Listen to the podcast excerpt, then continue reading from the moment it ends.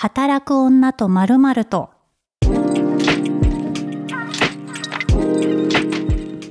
こんにちは、ピースの小沢彩です。ポッドキャスト働く女とまるまるとは、毎回働く女性をゲストに迎えた30分のトークプログラムとなっております。今週のゲストは、How to 台湾編集長、田中玲さんです。よろしくお願いします。はい。田中玲さんと私はリアル友達であり、同じ年の子供がいて、上のね、子が5歳で、うん。下の子が今3歳。3歳。なんですけど、あの、私はね、5歳の子供が1人なんですが、お互い自営業で、まあうん。小さな会社をやっているっていうところでね、うん。自営業、フリーランスと子育てっていうテーマでちょっと今回はお話をしようと思います。実際に産んだ瞬間からフリーというか自分で起業してたんだよね。そうそう、えっとね、6年前に、あの、前職から独立して、で、独立してすぐに妊娠が分かったぐらいの感じあ、すごいタイミングでですね。した。うんで、ほら、今ちょっと気になるポイントが一つ。うん。だって会社員はさ、産休育休取れるけど、ねえフリーランスと自営業はね、うんないんですよ。何にも知らなかったね。だよね。当時はだっね。てなんなら未だに多分産休育休中の手当会社が払ってると思ってる人いっぱいいるから多分。はあ。だけど、あれは国から出てるんだよね。うん。だけど、残念ながら、残念ながらフリーランスと自営業は対象外なんですけど、はいなった時に、その、すごくいろんな保証がない中で、うんれいちゃんは一人目の妊娠出産ってうん。どういうふうに乗り切ったんですか、あの、もうむしろなんか知らなかったから乗り切れたって感じかもしれない。知ってたら、そうここの野郎みたいになってたと思う。会社員だったらこうだったのみたいなのを、はい本当に後から知ったんで。はい。そう。でもまあ、えっ、と、育休はないけど産前産後休暇はいみたいな形で、えっ、と、お休みしたりとか、ただやっぱりフリーランスなんでね、自分が立ち止まったらその分収入がないっていうはい。状況。かつ、私の場合、あの、主人も自営業だったんで、本当になんか、ね、あの、必死にやってましたね。え実際に仕事を休んだ期間っていうのは、どれくらいあったんですか？とね、里帰りして出産してたんで、前後1ヶ月。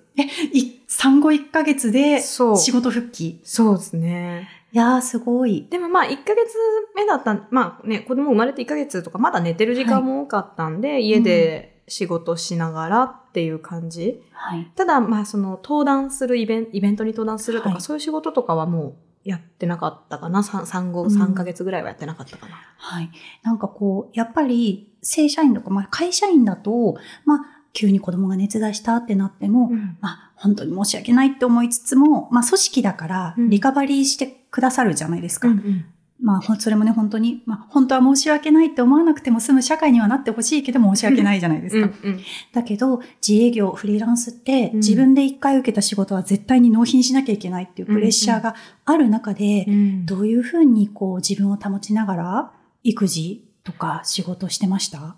そうですね。でもまあ、実家もね、遠か、遠くて頼れないっていう状況だったから、本当に、まあ、シッターさん使ったりとかっていうのもあったし、あ、特に私、あの、海外出張とかもあはったんで、取材でいないとか、そういう時は本当にもう旦那にパスして やったりとか、まあ、でも自営業だからこそ融通聞くっていうのもすごくありがたいところでい。、はい。うん。あのね、平日の昼間になんか子供のイベントとか、そういうのも、まあ自分がそこに打ち合わせを入れなければいいだけなんで、はい。そう、それでまあなんとか切り抜けてましたね。えー、なんか私の場合は、産んだ時点では会社員だったんですよ。うんで、あの、まあ、1歳になってから、1歳ちょいかな？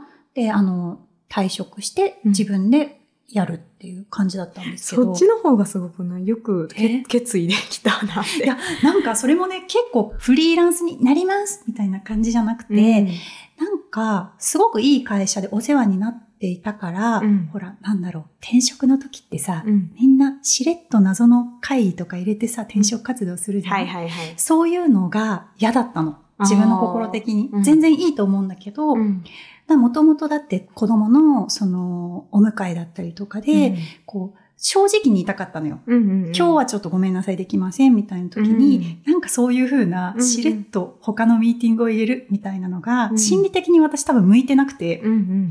で、もうそれだったら一回フリーランス宣言して、そっからまあ転職活動するならするで、うん。うまくいったらうまくいって独立でいっかっていう、ん全然よく決断しましたねって言われるけど、うん。してないんだよね、全然決断。でも逆にそのね、うん。この仕事を受けるっていうのを決めずに独立したってこと？まあ、あの、大体の、なんかこの、計算というか、まあ大体これくらいはいけるなっていうのが、うん。ちゃんと見通しは立ててたかな。会社員の時から、まあ、こあの、近しい編集だったり、コンテンツ周りの仕事をしてたから、うん。まあ、比較的ほら、外注としてさ、受けやすいじゃない、うんうん。だし、小回りが効くから、まあ、キャパを、自分の対応できるキャパを見ながら、うん。編集の領域で、まあ、契約、お取引先を増やせばいいかって思ってたかな。うん。うん。あ、でもやっぱそういうのがないとね、なかなかね、そう独立ねってね。え、実際にこう、子育てしてみて、うん。で、特に、れいちゃんは、最初お子さんを、あの、認可外に、認可外保育園に預けるところからスタートしたじゃないですか。うんうんしかも、我々の世代って、まだ、その、周りにママになった友達がいないうん世代じゃなかった、うん、そうだね。そう。ってなった時に、自分が第一滑走で情報がない中、どうやって集めた？情報。あ、でももう本当にどうにかしなきゃいけないというか、まあ子供が生まれたのが6月はい。で、あの、まあ3ヶ月後には普通にそういうフルで働きたいっていうのがあったから、えっ、と、もう本当に区の窓口に行って、あのはい入れたい。でもう無理っていうことをいろいろ聞きまして。はいで、なんかその育休がないからポイントがつかないとか、当時は結構いろいろうんあって、いや、働かなきゃ食べていけないのに、うんみたいな、なんかそういう葛藤もありつつ。はい。でもまあ、とにかく先に認可外に預けておかない限りは、もう、あの、ポイントもないし、働くこともできないし、収入もないしっていう状況だったんで、はいもう、あの、近くのところもひたすら直接行って当たってみたいな感じで、預けました。幸いでもすごくね、いいところに出会えて、で、さいあの、次の4月が来るタイミングで認可外をそ、卒業というか、はい。認可外から認可保育園に移るっていうことがうまくできたので、0歳児の4月に、まあ0歳というか子供は1歳だけど、0歳児クラスには公立に入れられたってことだよね。そうそうそう認。可外でもう生まれて即数ヶ月の状態で入れてってことだそうよね。そうそう。そっか。だから私も会社員の時も補活すごい苦戦したんですよ。結果的になんとかなったけど、うんかなりの激戦区で、うん今はね、また状況が変わってるじゃない、うんうんだけど、この5、6年前っていうのはね、うんまだまだ戦国時代。ね活戦国時代だったから本当にそう、もう全部見て、本当に。だったけど、もう、うちは8月生まれだったんだけど、うん。もう埋まってますって言われたのね。うんうんうん。基本的に、こう、認可外っていろんなル、なんかこのね、園ごとに独自ルールがあるけど、うん。4月生まれからどんどん、やっぱ、あの、預けたいっていう人がいるから、うん。早く生まれた方がさ、うん。優位じゃん。だそうなの。けど、8月生まれでもこうなるんだって結構頭を抱えたのがありますね。でその時知らなかったよね？そういう。知ってた？してた、全部調べて、へだけどまあ子供が、もともとでも9月の下旬の予定日だったのが、うちすごい早産になっちゃってはあ、逆に繰り上がったかーら、うん楽楽しちゃった部分はあるんだけど、うんうん結構ね、大変だったの。へえ。うんぱり私一人目の時その認可外を一回挟まないとみたいなのがあったから、この二人目の時は本当にその妊活の時期はい。を、まあ、調整っていうか、本当保育園のことを考えて妊活をするみたいな。あったよね。うん、なんかそれってね、すごいよね。そう。なんか、うちの周りでも、ね、なんか本当はこんなのさ、考えたくないけどさ、みんなやっぱ5月あたりに産みたいみたいな。うんうんうん4月予定日だと、早産になって3月になったら大変だから、うんみたいなのとかってさ、うんあったんだよね、当時ね。うん今もあるのかな？あるんだろうな。うんそう。っていう中で、こう、いろんな、その最初のね、今、この働く女と〇〇と聞いてくださってる方も、中にもね、この4月から保育園に預けてるっていうお母さんもいるかもしれないんだけど、最初のさ、1年ってめちゃめちゃ風邪ひいてくるじゃない？ぶね。そう、まだ免疫が赤ちゃんついてないから、風邪とかね、うんなんか RS ウイルスとうん。か、聞いたことない。聞いたことないよ。何それみたいな、うんうん。あるじゃない？うん。なんか、その度に、こう、まあ、もともと入れてた仕事をどう調整するかっていうう、ん。すごい自転車操業が始まると思うんだけど、うん。れいちゃんはどうやって乗り切ってましたか？あまあでも、私、逆に、あの、会社員としてやってる人の方がその調整は大変だろうなってその、申し訳ない気持ちでね、なんか、代打打ってもらうとかってあると思うけど、私の場合はどっちかっていうと、その、なんだろうな。まあ、決まったクライアントと仕事をしてたんで、まあ、そのクライアントの理解もやっぱすごくあって、あの、すいませんっていうこともあったし、ライターとしての仕事とかの場合は、まあ、別のライターさんに行ってもらうとかっていうのを、あの、やってもらったりとかしながらだったかな。でも、上の子も下の子も3ヶ月で保育園に入れてたんで、うんまあ、その、あの、病気もらってきてきついっていうよりも、なんかやっぱり、周りで3ヶ月で預けてる人があんまりいなかったから、はい。そのなんか葛藤の方が結構、本当にいいんだろうかみたいな、私の仕事はそこまでして価値のあるものなのだろうかみたいな。ね、そういうふうに自分を責めちゃうというか、うんまあ、まだまだ、こう、ね、保育園に預けちゃったっていううん。方もいらっしゃるんだろうなと思うんですけど、うんどうマインドセット切り替えました そうね。まあでも、やっぱり家で、うん。なんか早く寝てくれって思いながら、あの、子供を見てるよりも、あの、うん本当にたっぷりのね、愛情でね、あの、はい。保育園で、あの、最年少として可愛がられながら過ごしてる方が、うん。まあ、本人にとっては、なんか、ハッピーなんじゃないかっていうか、まあね、お互いに余裕もできて、で、一緒に入れる時間はもう、もう、なんかもう、なんだろう、可愛がり専門みたいな 感じで、はい。そうそう、子供と接することができるので、まあそれは今思えばね、全然、うあの、いい選択だったなとは思う。そうんっか、でも納得感だよね。納得感だな。ななんか私も、もう、私は逆にそこ預けないって選択肢が全くなくって、預けちゃったとか、一切後ろめたさなくて、うんなんかむしろプロの手で、まあ一応その保育園のルールで他の子と同じように育ててもらえる、保育をしてもらえるっていうことが、育児と素人の密室育児よりも質が高いものになるだろうとか思ってたので、すごくそこは気が楽だったんだようね。ん。うん。でもやっぱ結構フリーランスになってから特に延長保育をガンガンに使ってたから。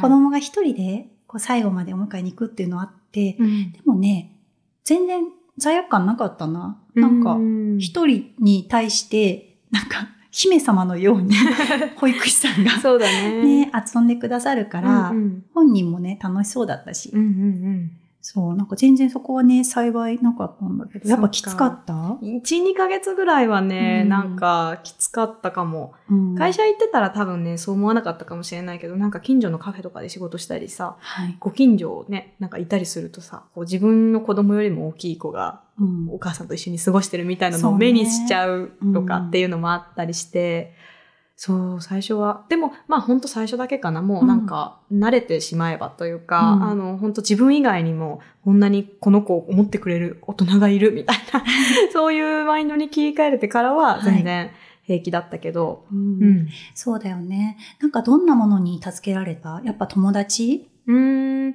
そうだね。そうね、友達、助けられたことか。なんだろうな。あ、でも私はやっぱり結構その、いなんか起きた出来事をコンテンツにして、あ、そっかそっか。例えばなんかはいそういう子供が入院したとかっていうので、うんすごいまあ大変な思いしたりしたんだけど、まあそれを、あの、その時の状況とか気持ちとかをこうノートに書いてアウトプットして、まあ誰かが、あうちもそうでしたとかっていう反響をもらったりとか、結構コンテンツ化することで なんか消化してた気がする。そうね。うん。セルフセラピーにそうだ。ね。うんうん。そっかそっか。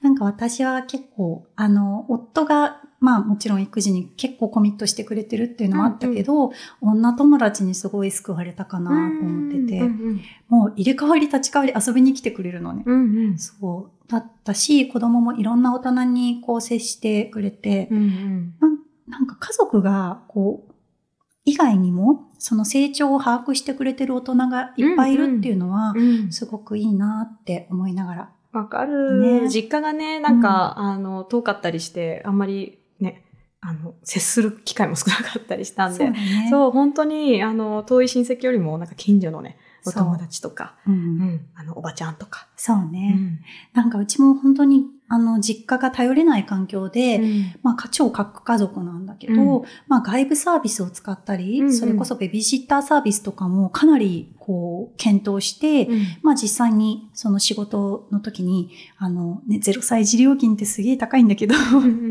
お願いしたりとか、あとはなんか友達が全然、あ、見とく見とくとか言って、うんうんうん。3時間くらいでしょ見とくって言ってくれうんうんて、えーなんか申し訳ないなと思ったけど、もうそこは頼ろうと思って、うんうんうんそう。帰りにさ、なんか欲しいデパコスの品番を聞いて、それをえ プレゼントしてちゃんとしてる。なんかさ、でもそれも本当にそういう風な育みで、お互いなんか乗っかりすぎても良くないなって思って、うんうんで、こうやってたりとかしてたかな。うんでも本当にさ、フリーランスで、こう仕事と育児してるとさ、結構それだけでパツンパツンじゃない？そうだね。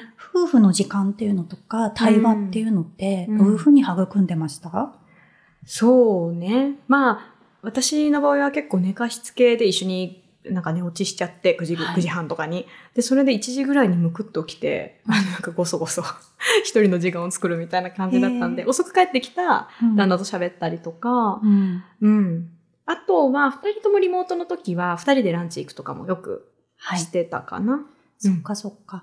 そうだよね。あの、パートナーも自営業で、ねうん会社経営されていて、レイちゃんも結構ワンオペの日も多かったよね。うんうん、そううね。ん。どう乗り切ってたあペでもね、あの、どうだろう。まあ、なんか、比較したらどうかわかんないんですけど、うん私はなんか月に3回はもうか自由にさせてもらうっていう日を作ってて、あの、一人で、何、レイトショー行ったり、うん一人で飲みに行ったり、一人でスーパー銭湯行ったりとか、そういう時間を、まあまあ作ってたんで、あの、なんだろう、ある程度そこで発散してたかなと思います。そうだよね。なんか産んでみて違ったなって思ったことって結構あって、うんなんか夜もっと出歩けないと思ってたんだけど、うんうん意外とその夫、会社員、当時会社員だった夫が帰ってきてからのうん8時以降が、よっしゃー、私の時間だわ、みたいな。そうね。意外とレートショーの方がハマりやすいあとか。るあるある。夜って長いなって思う。長いよね。夜9時ぐらいから一人になっても、まあね、住んでる場所にもよるけど、はいご近所で楽しめるコンテンツってこんなにあるんだみたいな。そう。なんか、近所の居酒屋で一人飲みに目覚めたりとか、うんうん友達とね、まあ、ちょうどさ、働く女たちはさ、ん。残業上がりでさ、うんうん。ちょうど8時スタートとかで飲み会があったりするじゃん。うんうんそれが意外といけたりとかね、うん。するってことに気づいて、うん。うんまあコロナ前だったからっていうのもあるんだけど、意外と作ろうと思えば、意外といけたぞ、みたいな、うんうんうん。あったよね。そうね。でもなんかそれでもたまにさ、インスタのストーリーで、私よくそのママ友と旅行とかに行くんだけど、なんかそういうのあげてると、なんかもう旦那さん、神ですね、みたいなはい風になんかこう言われることとかもあって、え？と思って。そうそっちの子でもあるぞ、みたいな。旦那の子なんですけど、ね、そうそうそうっていうのもあるんだけど、でうん。もそういう声があるってことは、やっぱり一定数そういうね、なんか夜ね、お母さんが夜遊びするなんてうん。みたいな風に、まあお思われてるね、はい人もね、そういう方に世話をしてる人もいるんだろうなって思うと。思う思う。うん。私、実態としては、その共働きであったとしても、やっぱりワンオペ状態になってる方っていう方が、多分まだ多いんじゃないかなと思う。なった時に、そこのね、なんかどういうふうにこう楽しむかとかって、うんなんかワンオペの時ってどう過ごしてた？ええでも、なんだろうね。私もそんなに、あの、なんだ、YouTube 見ちゃダメとか、あんまそういう厳しく関連してないから、うちももう全員なんかストレスなく過ごせるのが一番だなって感じで、そうそう。あの、割と、なんだろう、子供のわがまま、わがままというか、やりたいっていうことはもちろんいいよって感じでなんか過ごしてたかもしれない。でもさ、おうち遊びちゃんとしてるよね。うん私ね、多分ね、好きなのよ。なんかあの、うん。なんだろう、あの、休みの日にさ、はい。パフェ作ろうとか、うん。今日はクレープ作ろうとか、はいか一緒に楽しい。感じだけど、うん。そんなことないえ、私はもうミートソースでさえも出さなかった。ミート、ミートソースってさ、絶対さ、ワンオペの状態で出すとさ、ぐっちゃぐちゃになってさ、飛び散ってさ、うんうんストレスになるから、うんなんかもう本当子供がつかみ食べしやすいものだったりとか、うん結構自分に負荷がないメニューを組んだりとかしてたかな。えーちゃんと考えてるね。いや、なんか、でも結局それ親のオペレーション主導で考えちゃうから、うんうんうんなんかその、まあ保育園で、なんかドロンコ遊びとか、なんか粘土とかしてるから、いっか、みたいな、そうね。まあ、それはでも。あったかもしれうない。ん。うんだから、その家でね、塗り絵とか、壮大なお遊びをしている友達とか見ると、塗り絵。壮大でもなくない？あ、なんだっけ、あの、水彩のさ、あの、うんうん絵の具で塗り絵は壮大じゃない？まあね、でも裸でさせてるよ。裸でされてんだ さ。せてる。えええ、なんか子供、お子さん二人いて、うんうんなんかそのお仕事へのぼんやりとした理解みたいなのってある？あ、そうね。私の場合は、その、子連れ台湾の本を出したりとか、まあ、その子供がなんかコンテンツに出てきてることも多いんで、そう,、あそうその本、あの、一緒に見たりとかっていうので、なんとなくママがそういう仕事してるっていうのはうん理解してるかな。うちもそうだな、でもなんかさ、名前がない、その職業に。はい。ライター、まあいろいろやってるからさ、なんかこう、名前がなくて、なんか、なんて言うのって言われたことある。なんかこう、看護師とか、ああ。。そういううこう、ママの仕事ってなんて言うの？え、でも編集者じゃないのかな？違うかな？まあそうか、そうね。うんでも子供的にはなんかその、ピンとこないあのかな。あーなるほどね。そっか、でも親の影響とかって受けたりするのかな？なんかこういう仕事に就けたい、就きたいとか、あったりするのかな？どうだろううね。んでもうち、あの、そのパパパというか旦那の方が自分のこと社長って言ってるから。まあね、ほんとちっちゃい会社なんですけど、自分は社長っていうので、なんかこう、社長っていう言葉ですごいインプットされて、社長。パパ何してるの？社長みたいな。すごいね。私、あ、思い出した。この間子供にびっくりしたんだけど、ママ本当に社長なの？嘘でしょ？なんかお家も普通だよ？とか言って。なんか今ね、あの5歳児が海外ドラマにめっちゃハマってて、うん子供の。うん。なんかリッチーリッチかな？うんっていうなんかほらフルハウスみたいなうんうんうんうん海外ドラマなんだけど、うんお金持ちの子供のそのうんうん豪邸みたいなセットのやつ、うんうんうん。あれがなんか社長の暮らしだと思ってるから。いや、そうなるよね。いろいろあるんだよ。そう。うん。面白いなって。面白いね。ねえでも、こう、今さ、YouTube とかにもさ、頼りながら、まあやってる、うんまあ YouTube はあんまり見ない、その特定のチャンネルだけ許可して、うん。一応こっちが管理できるように、うん。大きいテレビで今何を見てるかを把握するっていうふうにしてるんだけど、なんかその他、うんうん。子供一人でさ、どうしても遊ばせなきゃいけないとか、うんうん。二、人で遊んでってもらわなきゃいけないみたいな、うん。なるじゃん、フリーランスとか自営業って。うん。時ってどんなものに頼ってますか？そうですね。まあでも、まあうちも本当ね、ネットリックスとかディズニーとか、そういうの見せたり、あと最近オンライン英語をへね、ーなんか始めたんだけど、子供が。まあ20分とかなんだけど、その20分間は見といてもらえるっていうか画面越しにね。そそうそう。だからその間に、なんか、か、あの、2階で洗濯したりとか、そういうことはしてるかな。え、え、5歳児って、その英会話のオンラインレッスンもちゃんと一人で受けられる？受けれるよ。受けれる受けれる。絶対大丈夫だと思う。うちがやってるのはね、ああの、グローバルクラウンっていうサービスなんだけど、その20分間で、えっと、バイリンガルの先生が対応してくれるっていうやつ。うん。だからその、困ってたら日本語でももちろん助けてくれるし、はい。あの、もう本当一緒に歌歌ったり、なんか遊びながら教えてくれたりっていう感じだから、うん。全然いけてる。へえ、うちはまだ習い事クモンだけなんだけど、うんそのクモンもさ、なんか30分くらいで終わっちゃうのよ。うんうんってなった時に30分何で時間潰そうって思ったりとかしながら、まあ、近所の居酒屋でビールを一杯だけ飲みながら読書をするっていう。え、一緒に行ってってこと？あ、違う。子供がクモンに行ってる間に。はいはいはいはい。そうとか。あれむずいよね、30分む。ずいよ。私なんか友達ほんとすごうんい僻地みたいなところの雲行ってて、ずっとなんかうろうろしてるって、もう本当に近所。そう、あのね、これ本当にこれからクモンを考えてる方は、割と駅地下とかうんカフェとかがあるエリアのクモンの方が私はおすすめします。ね、ですね。ほんとさ、な真夏にさ、うんクモンの教室の下でさ、住宅街とかね。そう、30分ぼーっとするって結構きついよきつ。い。そう。なので、あの、参考になさってください。雲ね、うちもね、検討したわ。でも宿題がさ、んなかなか難しくて。うん。なんかその、自分がその仕事をしながらオペレーションでどうにかやるっていうのも大変だったんだけど、うん。まあ今ね、本当に夫に任せちゃって、たまに、クモンやったって怒られるんです。けど、うん。まあ、いっかって思いながら、うんサボっちゃう日もあります。うんうんでも今子供がその小学校入ってからって、その、そっちの不安がすごい今 あるんだけど。ね。ね、だけどやっぱり学部とかにね、6時とかまで行って、家帰ってきてからやること本当にすごいたくさんあるうん。中で、お昼寝してない子供を8時ぐらいには寝かさなきゃいけないって思うと、はい。多分もう今のうちにね、その家帰ってきてからなんか机に座ってなんかやるとか、習慣がね。そう、慣れとかないと、うん結構子供も親もきついなっていうする、そうだね。なんか、これから学童を探し始めるじゃないですか、我々。うんっうんうんてなった時に、今もう動いてる学童？えー、動いてない。うちも全然動いてないよ。うちはでも多分民間のところとか使わないんじゃないかなと思うけど。うん。わかん宿題ね。ね。宿題がどのくらいの量出るのかとか、うんあとほら、すごく明日までにこれを持ってきてくださいが急だったりとかさ、うんうん対応できるかな我々。まで、するんだろうね。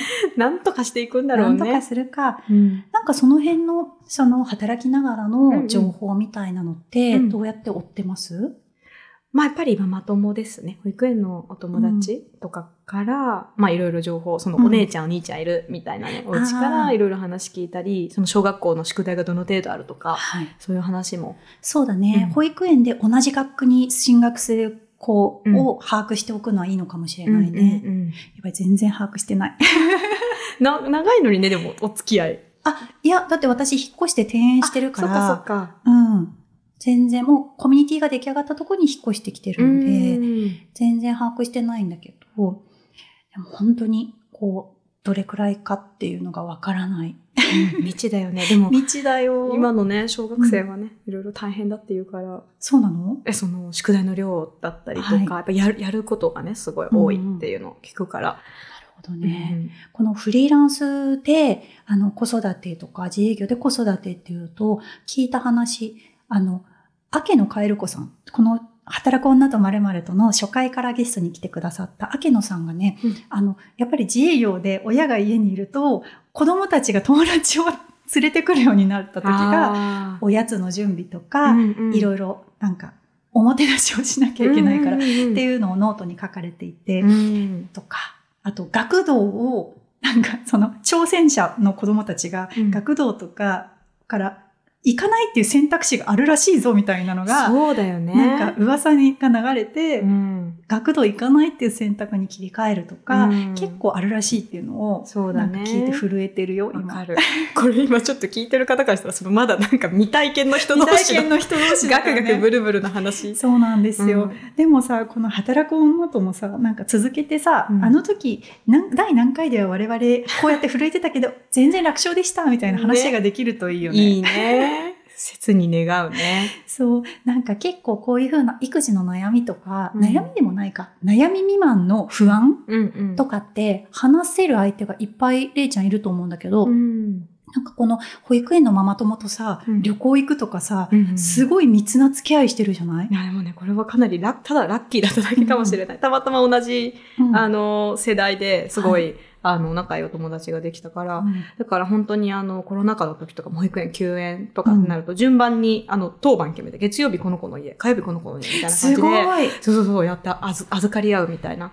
だそれは本当小学校入ってからも、はいそういう関係が続けばいいな、みたいな。そうですね。誰も私立行くなよ、みたいな 感じでなんかこうやってるけど、はい。そうそう。でもまあね、学童のお迎えとかだってさ、うん別にね、一人の親がね、うん誰か一緒に持って帰って夜ご飯食べさすぐらいまでだったらさ、まあまあね。すごいな。やなんかそこまだいけてないんだよね。私全然踏み込むのが難しそうね、私多分なんかズケズケ行き過ぎかもしれない。い。いやいや、でも、ほら、このね、あの、音声聞いてくださってる方わかると思うんだけど、すごいレイちゃん気さくだし、明るいか ありがらとうご、ざいます。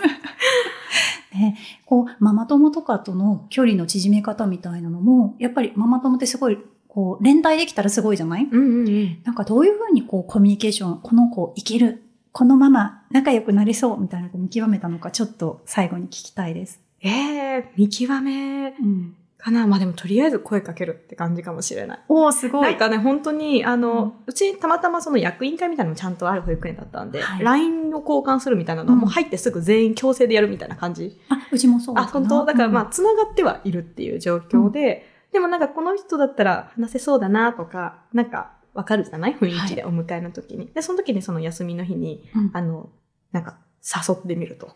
へーでも、、その公園集まりましょうってななんか公園でピクニックしましょうってなった時に、そのビールを、ビールっていうかお酒をね、持ってくるか持ってこないかみたいなあとかでも、ねなんかテンションってわかるわかるじゃない、ね。で、なんかとか、そうそう、そういうので、あの、探りつつ。わかる。前の保育園、すごいノリがあった人が何人かいたんだけど、毎週さ、多分フリーランスか自営業かのお父さんが、ワンオペで、うんお父さんがだよ、うんお父さんがワンオペで二人の兄弟を見ながら、うんロング缶ずっと開けて日向ぼっこしてるとか言って、絶対仲良くなれる家庭だって思った。そうそうそうあるよね、そういうの。そう、あるよね。うんなんかなんかこう、やっぱ観察なのかな、まずは。そうだね。うんあとはで勇気自持ってうん、声をかける。なるほどね。いやー、面白い。ありがとうございました。なんか、フリーランスと自営業と子育てっていうテーマから、まあ、そこをね、助けてくれる友達の踏み込み方みたいなので、ちょっとお話を伺いました。本当にさ、またね、ちょっと時間を空けて、うんうん実際どうですか？とか、その後、あの時はこう言ってたけど、どうでした、うんうんやろうやろう。う。やりたいね。何のなんか実りのない 話ですけど。こういうふうなね、あの、ここ最近、その最初ゲストの方とかは、こうやりながらも、ここね、数回、私のリアル友達で、こうゲストを組んでみたんだけど、うんうん。やっぱね、リラックスして喋れるし、意外とその、子育てとか、うん。ほら、ライフハックみたいなのがどうしても多くなるから、うんうんうんこういうふうに、こう、し人のおしゃべりなんとなく聞いて、ふふふみたいな人も意外といらっしゃるみたいよ。あらまだからあ、、役に立ててますでしょうか。立ててると嬉しいな。役に立たなくてもいいんだよ。まあね、ね経過観察だからね。そうそうそう。本当に。じゃあ、こんな感じで雑談会でした。どうもありがとうございました。ピースの小沢彩と、ハート台湾の田中玲でした。はーい。またねーまたねー。働く女とまると聞いていただきありがとうございます。ぜひ番組のフォローとレビューの投稿よろしくお願いします。働く女とまるとは毎週水曜日更新となります。次回もお楽しみに。